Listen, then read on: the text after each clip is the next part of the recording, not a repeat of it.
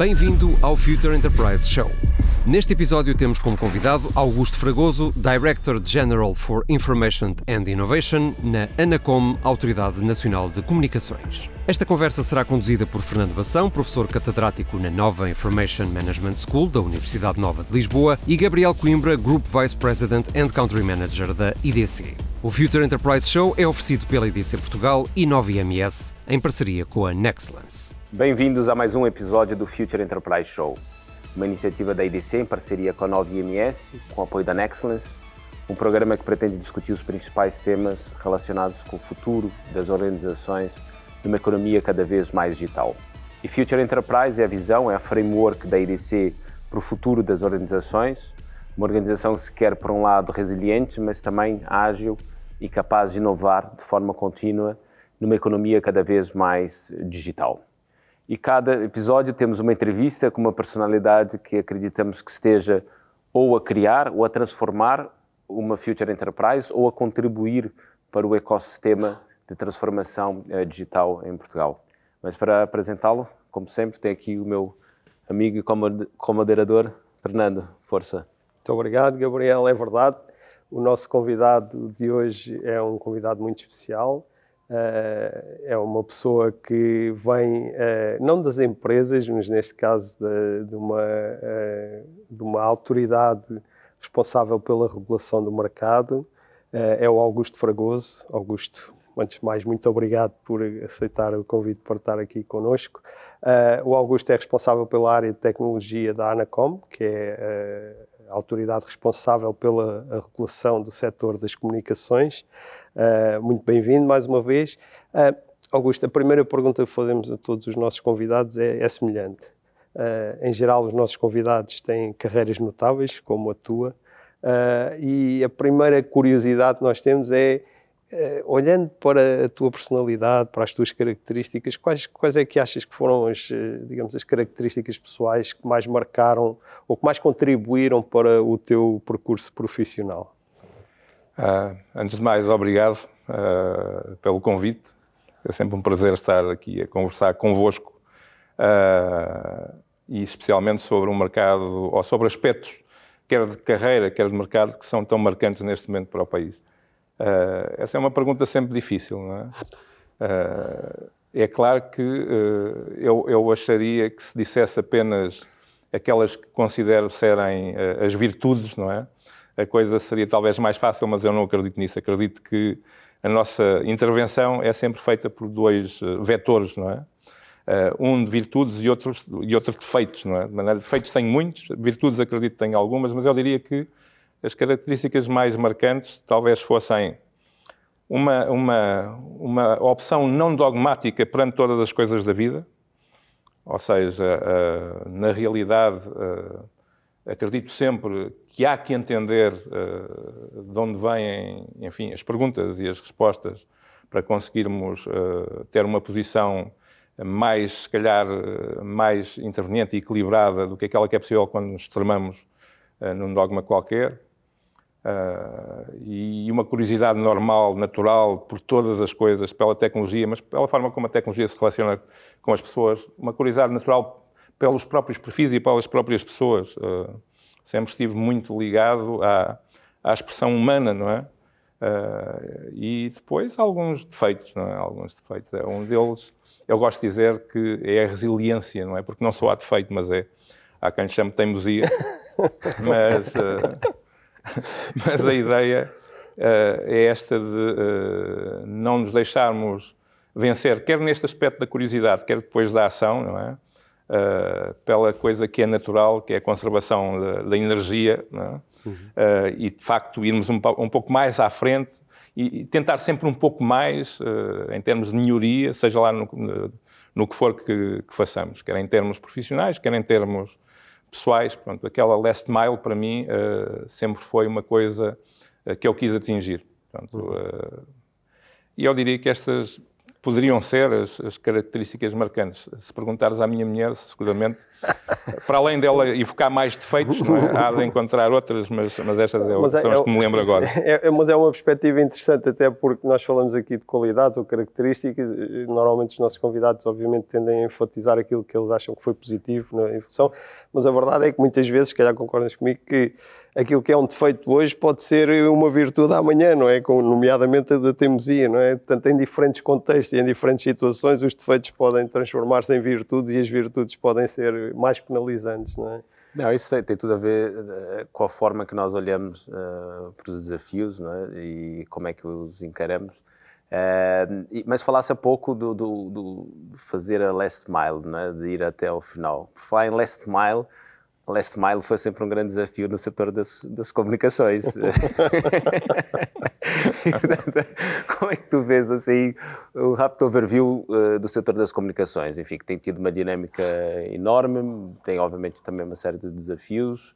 Como é que tu caracterizas o setor? Obviamente és uma pessoa do setor, obviamente na ótica do regulador, mas, mas como é que caracterizas? Sim, mas na realidade nós somos sempre nestes cargos, não é?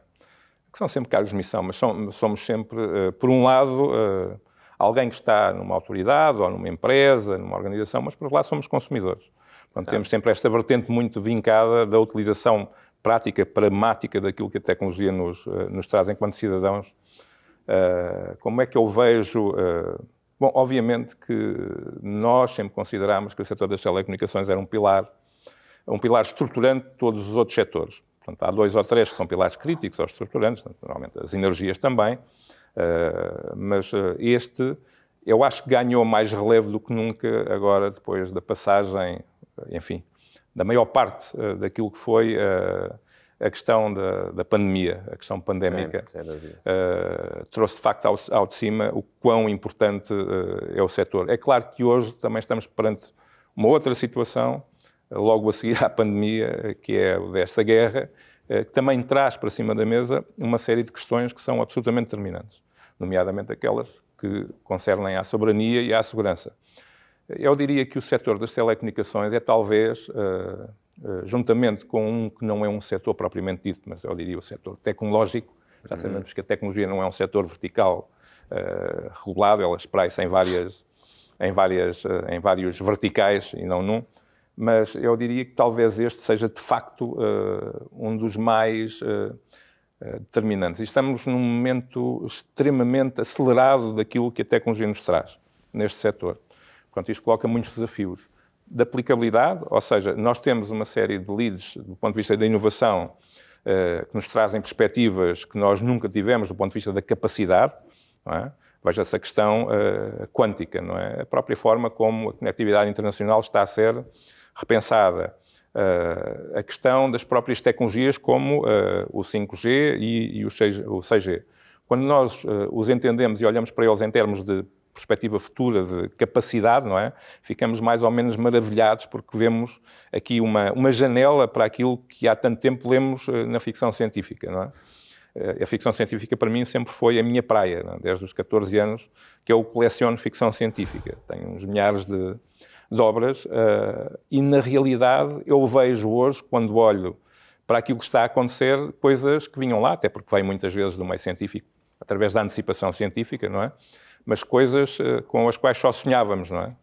Uh, eu, por exemplo, lembro-me de andar na escola, no início da escola secundária, não é? a brincar ao espaço 1999 com o telemóvel, o que seria hoje o telemóvel na mão, que era uma coisa uh, absolutamente fantástica. Nós temos, temos esta visão, toda esta capacidade, uh, mas temos que ter também uh, uma grande preocupação na forma como esta tecnologia se introduz na sociedade.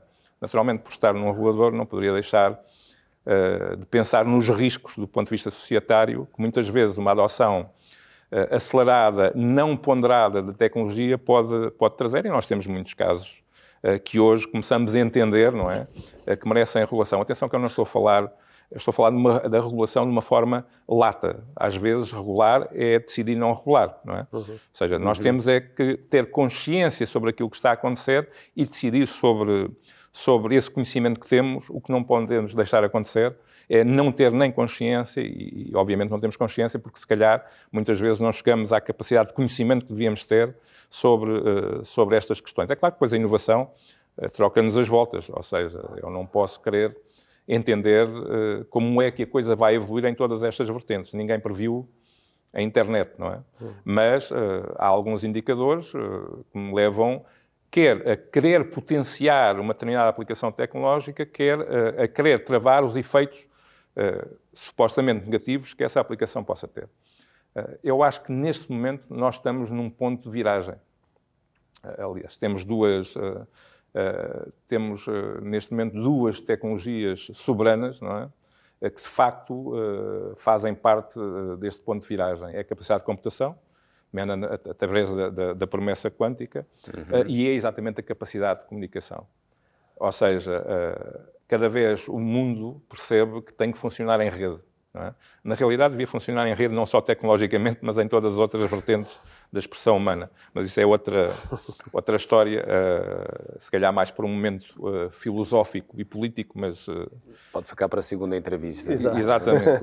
mas, mas este funcionamento em, rede, obviamente, que se baseia num princípio, que é o princípio da, das comunicações, ou da comunicação, uhum. e Uh, Imagine-se o que é hoje uh, tudo aquilo que nós fazemos, a forma como produzimos, a forma como nos relacionamos uh, sem internet. É? Agora, imagine-se, face àquilo que temos previsto, o que seria o mundo no futuro sem comunicações de facto, enfim, reguladas do ponto de vista societário, também no sentido de potenciar a capacidade que elas nos trazem. Uhum. Não, sem dúvida. Mas falaste aí, eh, enfim, vários, várias oportunidades e vários desafios eh, daquilo que tem sido essa evolução da tecnologia e das comunicações.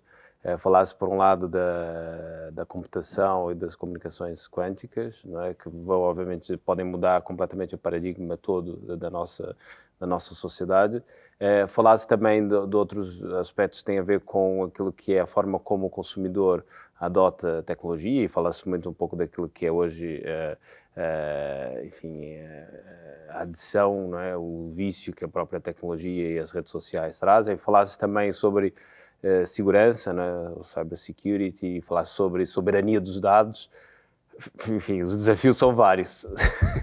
Olhando aqui para frente, quais é que achas que são os mais relevantes? Depois tem a ética na inteligência artificial, tem, enfim, há mas consegues colocar aqui em termos de prioridade hoje, uh, quais é que são os temas mais relevantes? É a adoção, ou são as redes sociais uh, uh, e o consumo da própria informação, a desinformação, as fake news, é a parte da segurança que hoje o nosso país, obviamente, tem as próprias infraestruturas críticas que dependem dos dados e podem ser atacadas, é a soberania dos nossos dados. O que que Quais é que são os dois, três pontos que, que, que estão mais presentes? Na... Não há forma uh, de responder a essa questão uh, corretamente. Se eu pegar numa dessas vertentes, uh, quem considera que, que, as outras vertentes, porque também são, são mais prioritárias, há, há de achar Uh, que não estarei bem.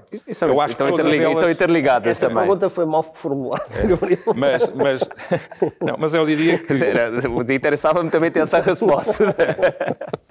uh, na realidade, pronto, eu consideraria que o desafio mais importante que nós temos, quer em termos uh, sociais, quer em termos, lá está, de governação,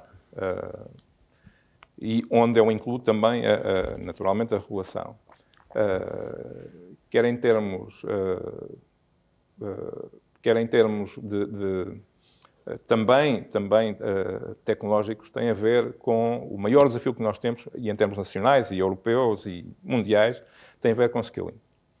Ou seja, com a capacidade que nós temos de conhecimento primeiro e depois de, de de tratamento, ou seja, de, de colocação desse conhecimento em, uh, em ação, uh, da capacidade humana de o endereçarmos. Este, para mim, é de facto aquele que é prioritário. Porque se nós, uh, se, se, hoje já somos claramente deficitários, portanto, e vocês também lidam com, não só com, este, com, enfim, com estes setores tecnológicos e com este mercado, mas com outros setores, todos nós, penso que concordamos que há um déficit brutal de conhecimento, ou seja, e de capacidade, de skills, de talento, é? nestas áreas em geral, quer para a indústria e para a indústria tecnológica em particular, quer para todos os outros stakeholders que depois se relacionam, por exemplo, a governação, uhum.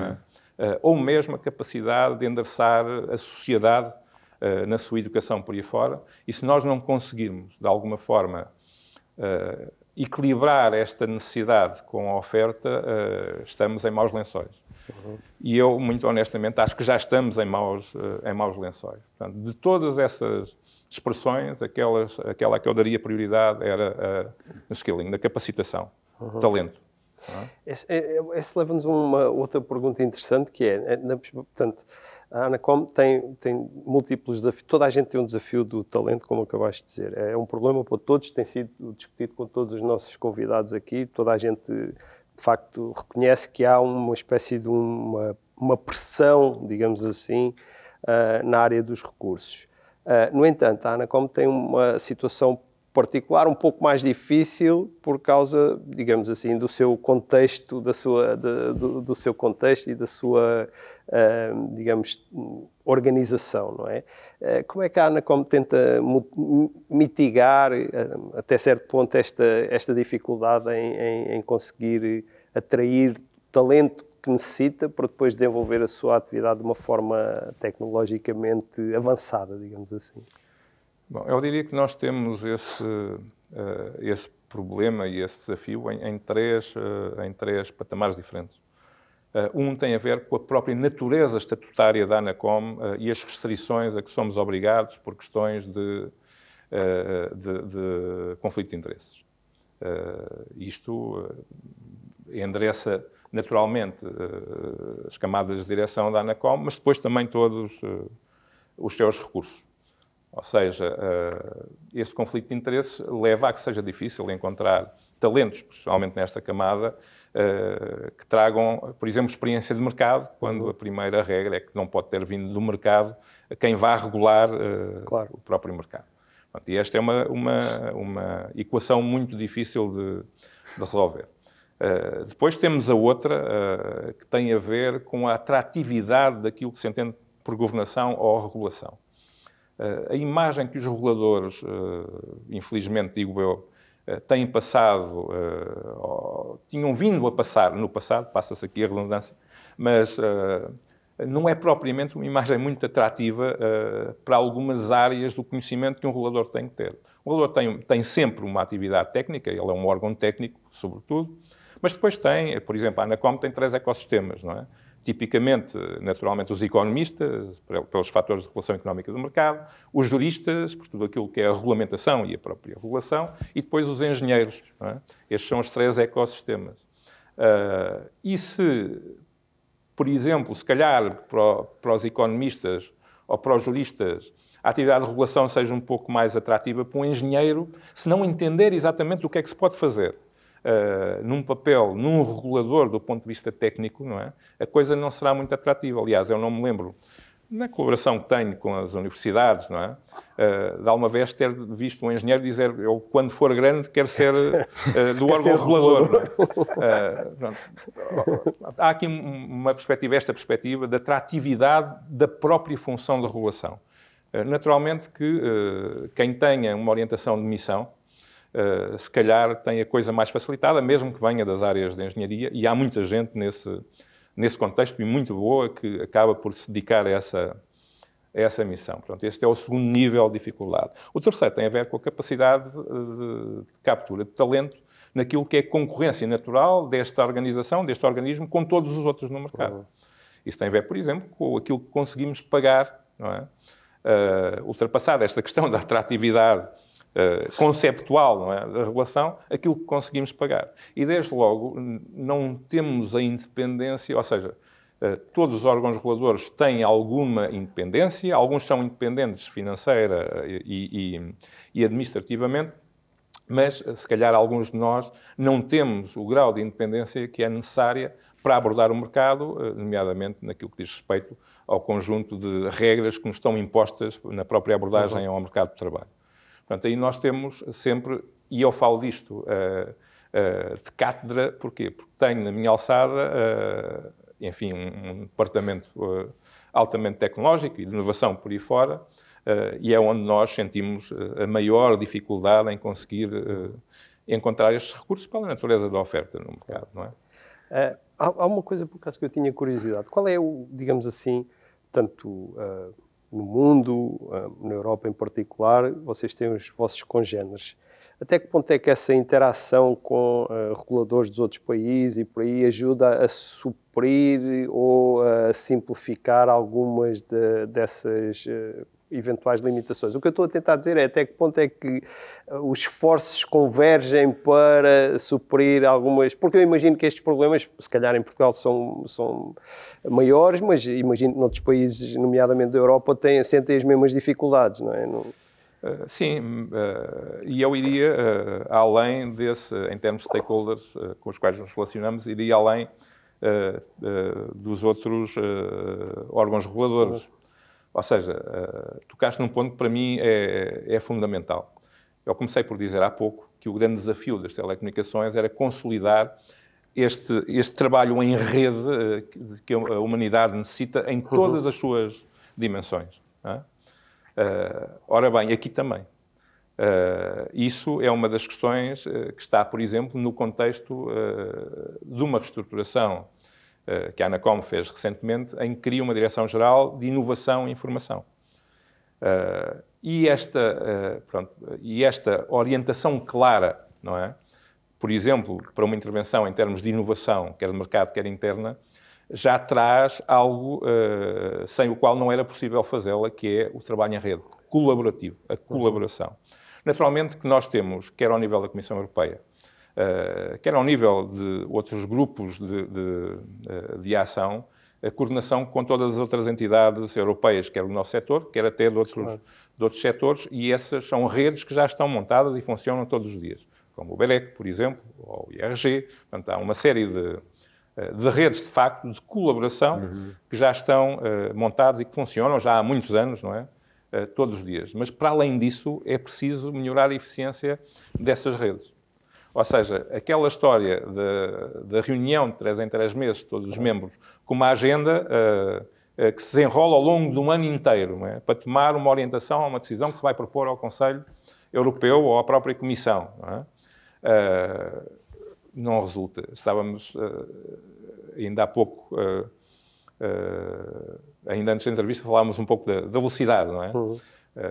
E, e, e aqui Uh, os eventos uh, que acabam por, por, ser trazidos pela, pela um, introdução da tecnologia na sociedade uh, acontecem cada vez mais, cada vez mais rápidos, portanto, e a própria tecnologia tem acelerado brutalmente, o que significa que a resposta, quer em termos de remédios, quer em termos de identificação de oportunidades nos levam a querer potenciar determinadas estratégias, tem que ser também elas muito mais rápidas.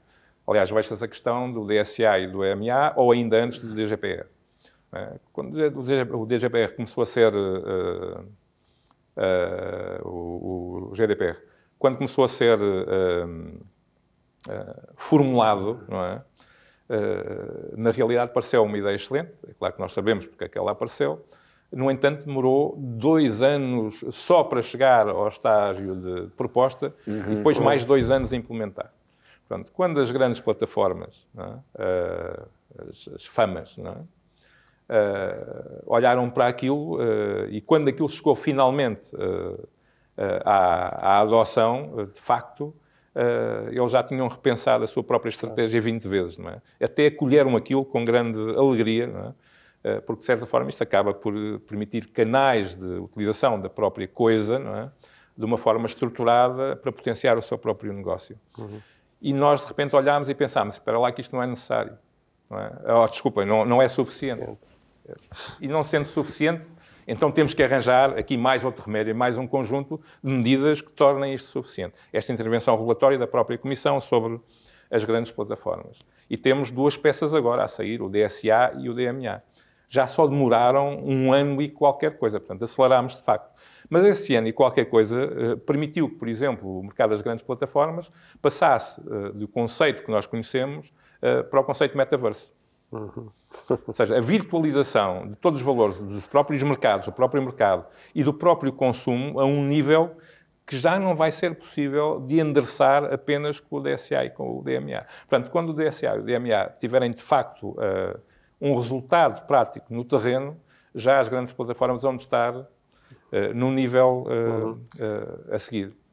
Mas, Augusto, mas, mas ou seja, é parece-me que estamos a andar sempre atrás do. a correr sempre atrás do prejuízo, eh, mas falasse a pouco desse, do, dessa nova função de, que é responsável também, que é pela inovação, uh, quer interna, quer externa. Uh, e, e, o, que, que, o que, que se está a fazer para conseguir colocar o, o regulador uh, a correr junto com o mercado e não atrás do mercado. Este, esta questão, é claro que, uh, uh, nomeadamente, esta administração da ANACOM teve, teve essa visão, mas esta questão não é uma questão que seja inerente aqui ao, nem ao mercado nacional, nem, nem à ANACOM em particular.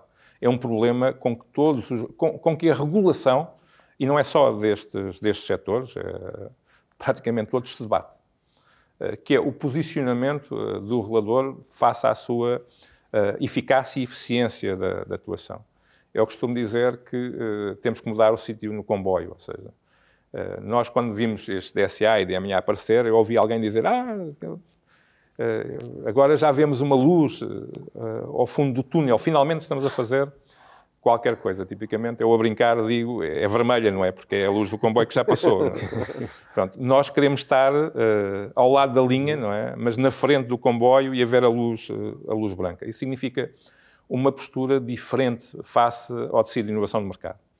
Ou seja, enquanto tipicamente a regulação ex post era tida como uh, algo que acontecia depois de identificar efeitos, enfim, pode dizer nefastos, exagerando a expressão, uh, de uma introdução qualquer uh, num determinado mercado e os remédios apareciam depois e supostamente teriam a capacidade de voltar a colocar eh, a coisa nos eixos.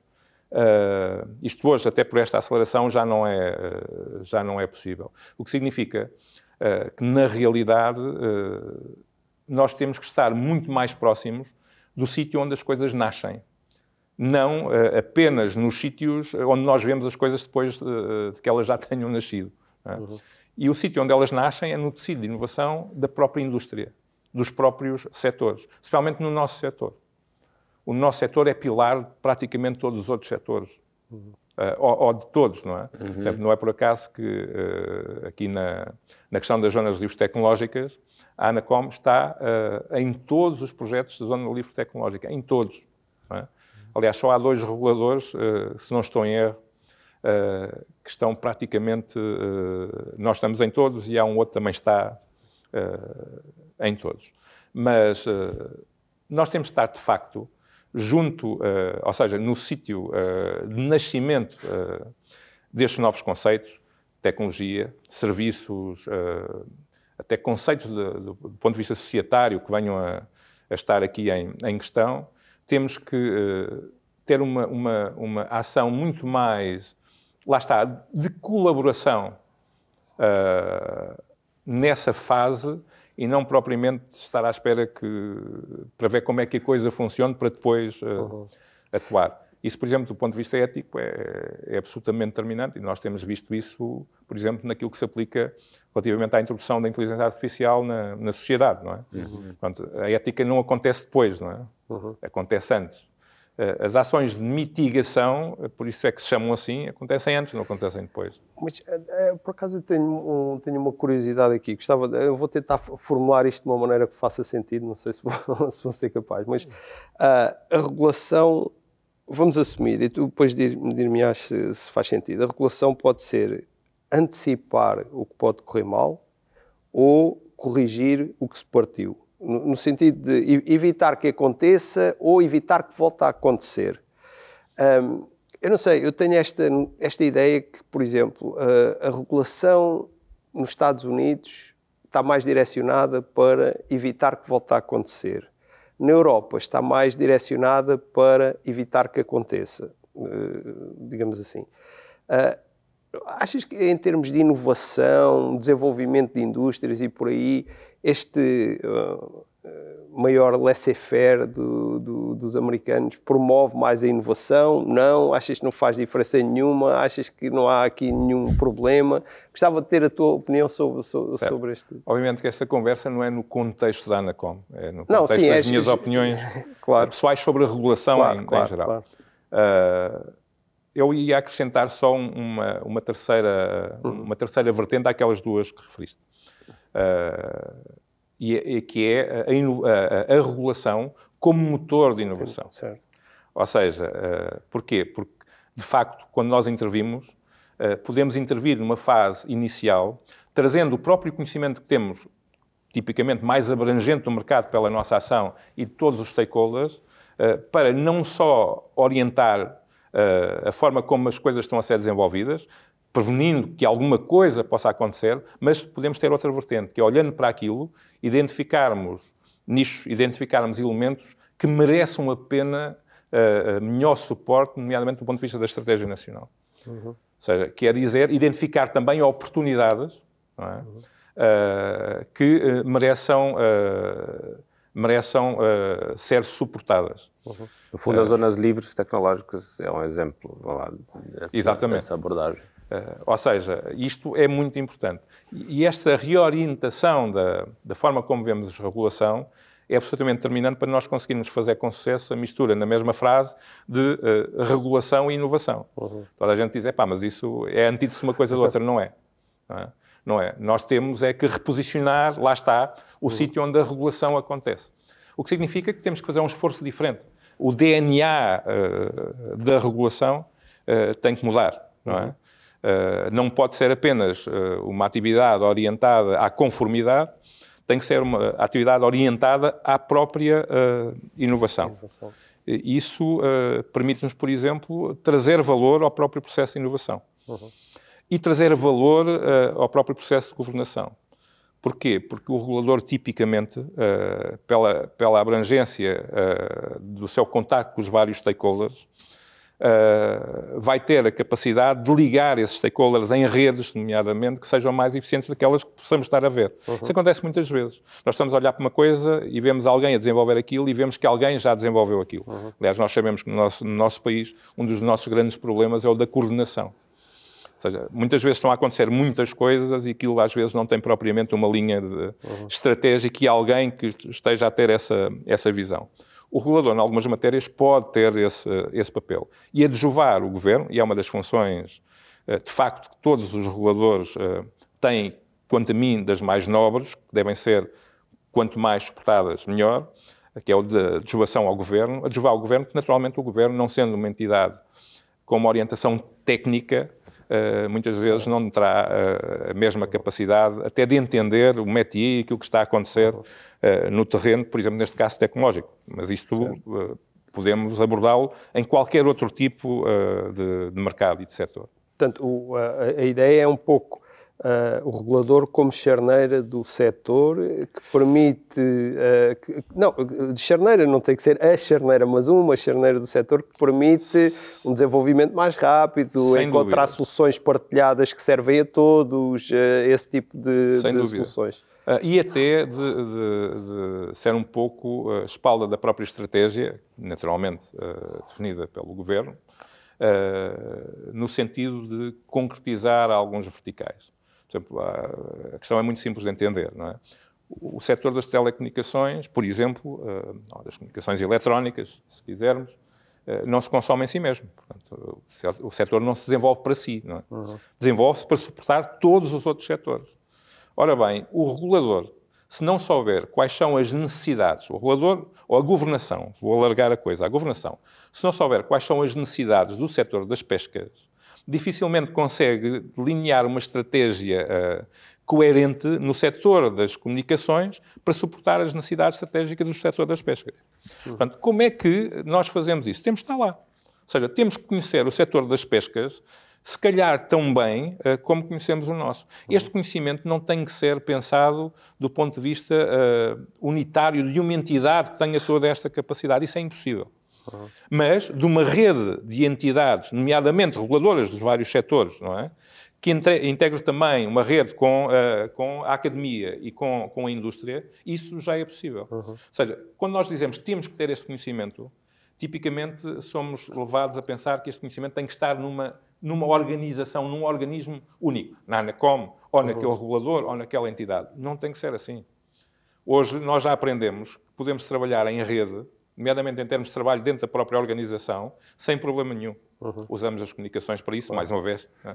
mas usamos as comunicações para isso, mas hoje um departamento não tem que estar confinado a quatro paredes, pode ser uma coisa muito mais lata claro. e colaborativa. Portanto, eu acho que este cérebro, uh, para albergar este conhecimento, dificilmente poderá ou alguma vez funcionará se for apenas uma entidade. Portanto, tem que ser um conjunto de entidades a colaborar. É? Eu costumo uh, brincar a dizer que uh, tudo o que é muito grande uh, pesa e o, o, peso traz inércia e, uhum. dificuldade de movimento. Uh, é e, mais como um cérebro, não é? Com os seus neurónios e axónios e... De... e eu, se quer acompanhar a inovação dos próprios setores, que já dissemos que está a acelerar cada vez mais, então não vou construir elefantes. Uhum. Portanto, portanto, eu não sou partidário da construção dos super-reguladores. Uhum. Sou muito mais partidário da construção de reguladores mais uh, pequenos, uh, em setores que, que, façam sentido agregar, a colaborar depois com todos os com outros. Prefiro, se é, se é a velocidade que nós queremos, não é? E agilidade, então, em vez de ter um elefante, prefiro ter um conjunto de chitas a comunicar bem entre si. Augusto, então estás, estás, no fundo aqui a parte da inovação para fora da Anacom é criar no fundo essa rede, não é? E é criar esse modelo mais dinâmico e com os vários setores de forma a entender como é que os vários setores podem utilizar a tecnologia e as comunicações para inovarem uh, e depois vocês obviamente fazerem o vosso, vosso trabalho de potenciar a inovação, mas também garantir a regulação do mercado. Uh, Agora, antes de nós terminarmos, e porque a conversa já vai longa, antes de nós terminarmos e entrarmos na, nas nossas perguntas, que são, são, as perguntas que fazemos a todos os nossos convidados, queria só uma, uma, uma, uma reflexão tua em relação a como é que vocês internamente estão a, a fazer, estão a, como é que estão organizados para fazer também essa organização, essa transformação, ou seja, entendi que és responsável pelo Departamento de Informação e Inovação, um, que depois interagem com, com, os outros. Queres partilhar um pouco como é que funciona o IT, a inovação dentro da, dentro da Anacom? Certo. Uh, bom, entendemos naturalmente, e por isso é que lhe chamamos inovação e não propriamente IT, não é? Claro. Mas uh, que a inovação não se dá apenas uh, pela tecnologia, mas também pela tecnologia, de maneira que eu sou daquela rapaziada que se irrita imenso quando falam em informática. Pronto. Ainda há muita gente a falar em informática. Na realidade, sistemas de informação são aquilo que define melhor, porque é a relação das pessoas, dos processos de trabalho e da, e da tecnologia, e em todos estes vetores, uh, a inovação, nos vários uh, modelos de inovação possíveis, deve ser aplicada. A Anacom criou esta direção-geral com o intuito, por um lado, de endereçar, como já disse, a inovação do ponto de vista externo, mas, por outro lado, também criando aqui, aumentando a capacidade de importar os modelos e a inovação que se vai dando também na tecnologia para os seus próprios processos internos. Temos um modelo relativamente, tirando esta componente, não é? temos um modelo relativamente standard, uhum. ou seja, temos uma componente de sistemas de informação e de PMO, e o que o que aqui talvez seja um pouco diferenciador é que, de facto, acaba por haver aqui uma expressão maior e uma responsabilidade maior de uma área para ajudar as outras áreas no processo, no seu próprio processo de, de inovação.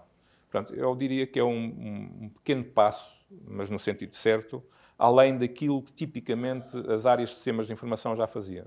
É? Ou seja, apoiam as outras áreas a fazerem a sua inovação. Claro. É, é claro que aqui há uma dimensão que é da informação, porque acabamos por ser também responsáveis por toda a, a, a recolha de dados e a produção de, de, de, conhecimento, independentemente, depois internamente também funcionamos em rede com todas as outras, uh, uh, todas as outras unidades. Uh, mas de facto temos aqui uma responsabilidade acrescida do ponto de vista até depois da analítica e tudo aquilo que transforma um, estes dados em conhecimento efetivo que se possa aplicar em, em boas decisões, queremos.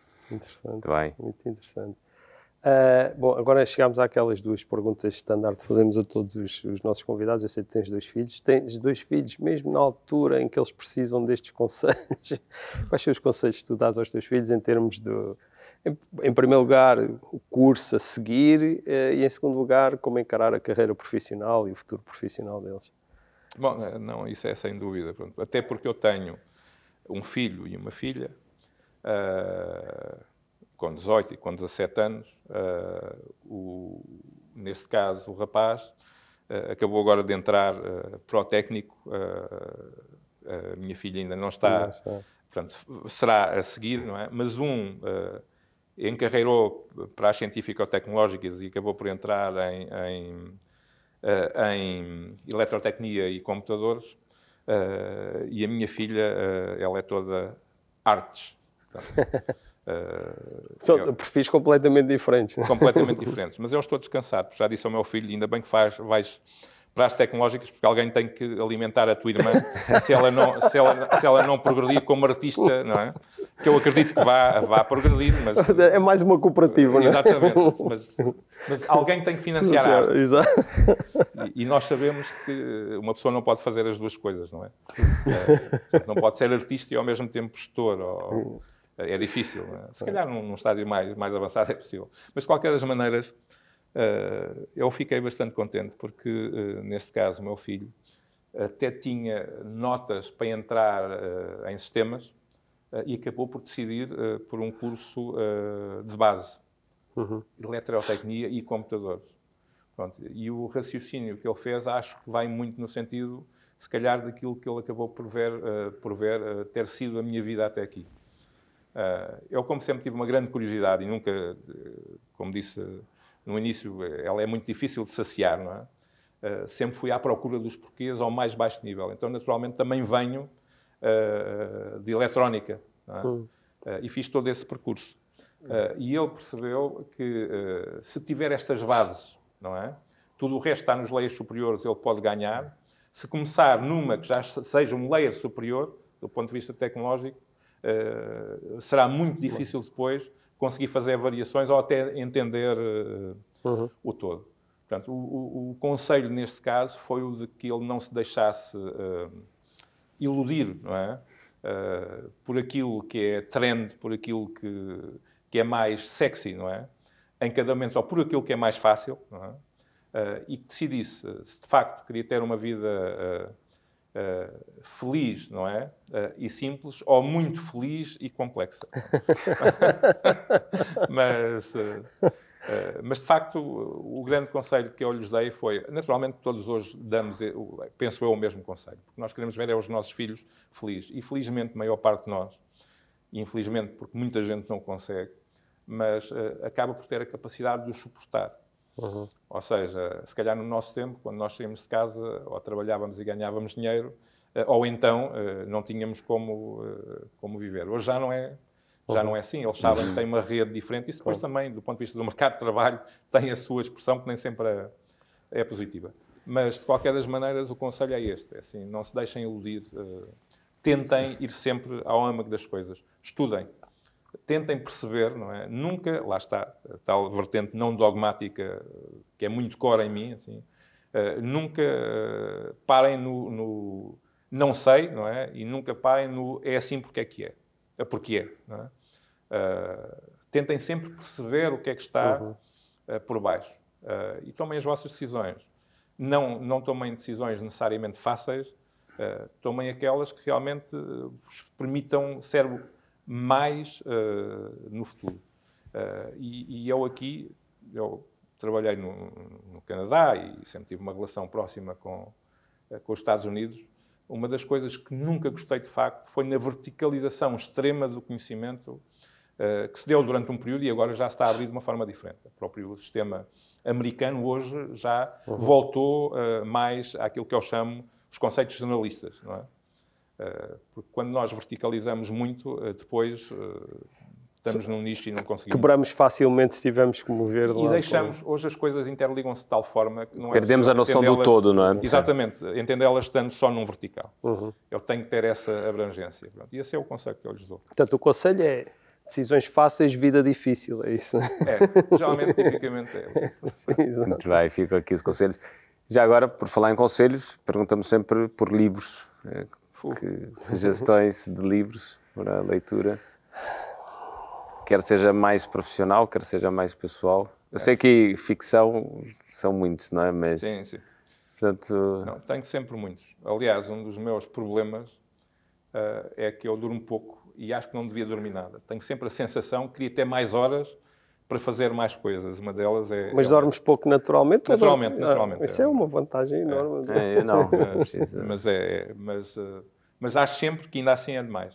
Porque eu acho que aquelas horas podiam ser consumidas a fazer ah, Outras coisas. outras coisas quaisquer que eu também quero fazer. E uma das coisas que tenho são sempre dois ou três livros eh, em paralelo, em aberto. Isso não é uma coisa muito, às vezes, muito saudável, especialmente quando nós não conseguimos, depois, durante um período de tempo, endereçá-los de facto. Eh, livros importantes. Eh, back to the Bases, não é? Eh, todos aqueles que têm a ver com a natureza humana. É uma preocupação, se calhar com o avançar da, da idade, eh, sou um rapaz novo, mas já tenho 25 anos, mas, mas, eh, mas cada vez mais eu acho que a vertente eh, humana, ética, eh, a vertente que nos permite que nos relacionemos eh, de uma outra forma, se calhar não tão vertical eh, como aquela que hoje muitas vezes vemos, eh, é importante, não é? Pronto, e quanto a mim, atenção que eu não sou de todo, de todo eh, Uh, bom, eu não posso dizer que não seja religioso. Uh, o que eu não, não escolhi foi uma facção uh, qualquer dessa religião, seja ela qual for. Mas continuo a achar que as grandes obras da humanidade em- em- acabam por ter sempre no seu centro, por exemplo, a Bíblia, o, o Corão, Corão. e outras grandes obras que merecem estudo.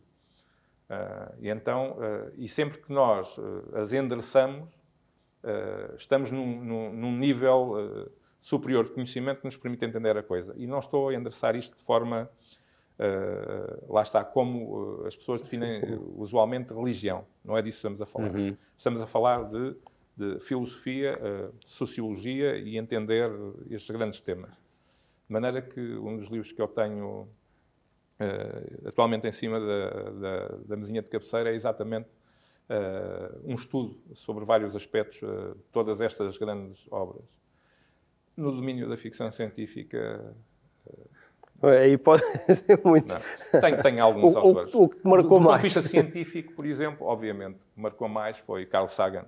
Hum. Pronto, o Cosmos já o li para aí umas 10 vezes. Pronto, ah, e foi dos tais que aconselhei vivamente os meus filhos a, a- a ler. É? Depois, mais no domínio da ficção, ou da paraficção, como eu costumo dizer muitas vezes, aquilo é antecipação científica. Tenho alguns, assim. Eh, Reli agora ah, ah, o Dune, Dune. até por, já o tinha lido há muitos anos, ah, mas agora, como saiu a nova. aqui nova, o novo filme, a nova, Nova trilogia, ou- sim. provavelmente vai ser uma trilogia para aí com 10 volumes. não é? Eh, pronto, Frank Herbert e o Dune, para mim, são, são incontornáveis e voltei a ler agora há pouco tempo, com grande prazer. Eh, depois tenho o Philip K. Dick, como não podia deixar de ser, não é? Eh, na realidade está na base também de alguns filmes que nós conhecemos, como o Blade Runner e fora. Eh, e tenho um autor que releio muitas vezes, porque tipicamente me esqueço e depois volto a rir-me com ele, que se chama Douglas Adams, que escreveu uh, The Hitchhiker's Guide to the Galaxy, mas depois tem uma série de obras. não é? Aí sim, por isso é que eu lembrei-me agora, porque disse há pouco, provavelmente é uma trilogia com muitos volumes, porque ele tem a primeira trilogia de cinco volumes, né? que é o Hitchhiker's Guide to, to, the, to the Galaxy. Mas a mim diz-me muito porque uma das vertentes que eu, que eu considero, apesar de tudo, eh, acompanhar e ter é do humor. E ele aborda questões muito profundas, não é? mas com, eh, com um grande humor. Com leveza. Não, não, é, é absolutamente brutal. É? Exemplo, eh, ele, ele tem várias. eh, Agora não, não vos vou citar, não é? Mas uma que eu acho deliciosa tem a ver exatamente com inovação e com, com experimentação, que é o facto de ele dizer que na, na realidade havia, havia aqui uma, um conjunto de seres extraterrestres que nos queriam ajudar, mas não sabiam bem como, porque nós somos muito orgulhosos e nunca nos deixamos ajudar. Então eles arranjaram uma maneira. Portanto, a presença deles dá-se uh, sendo ratinhos brancos.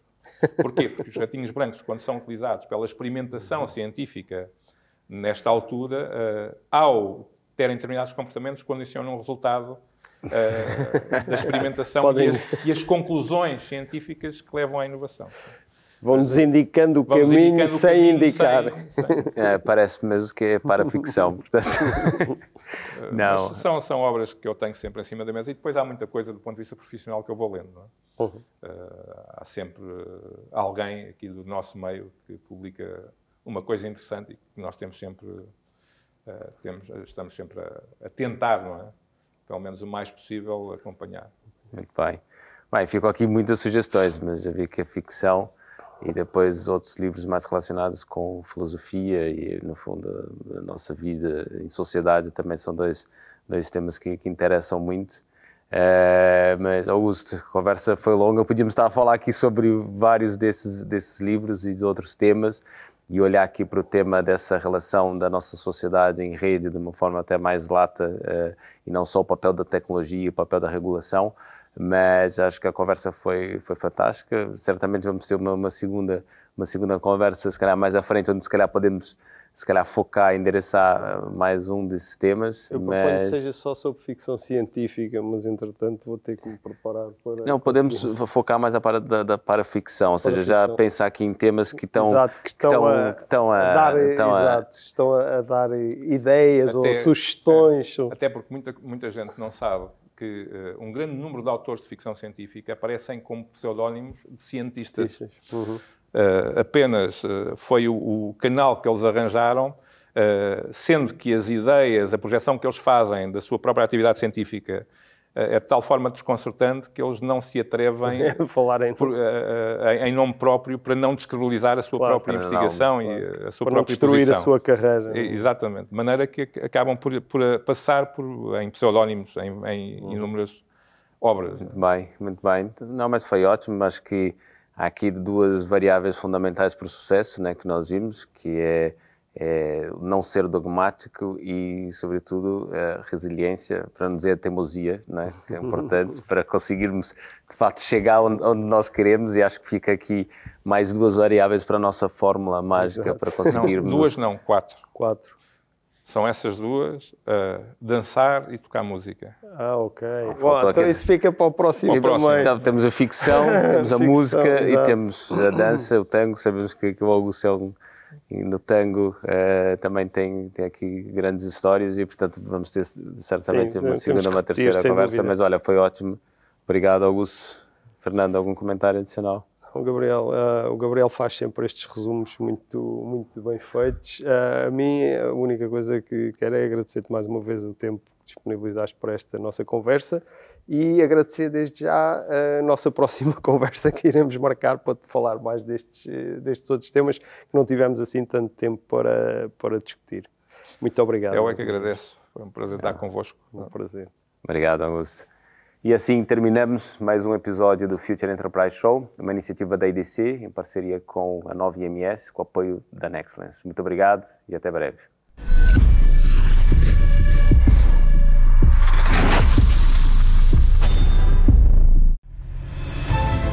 Nexcellence by Glint. Uma parceria para criar o futuro digital, com respostas baseadas em experiência, com dimensão e ambição, com uma visão global e talento nas competências mais inovadoras. Nexcellence, powered by Glint. Knowledge to empower.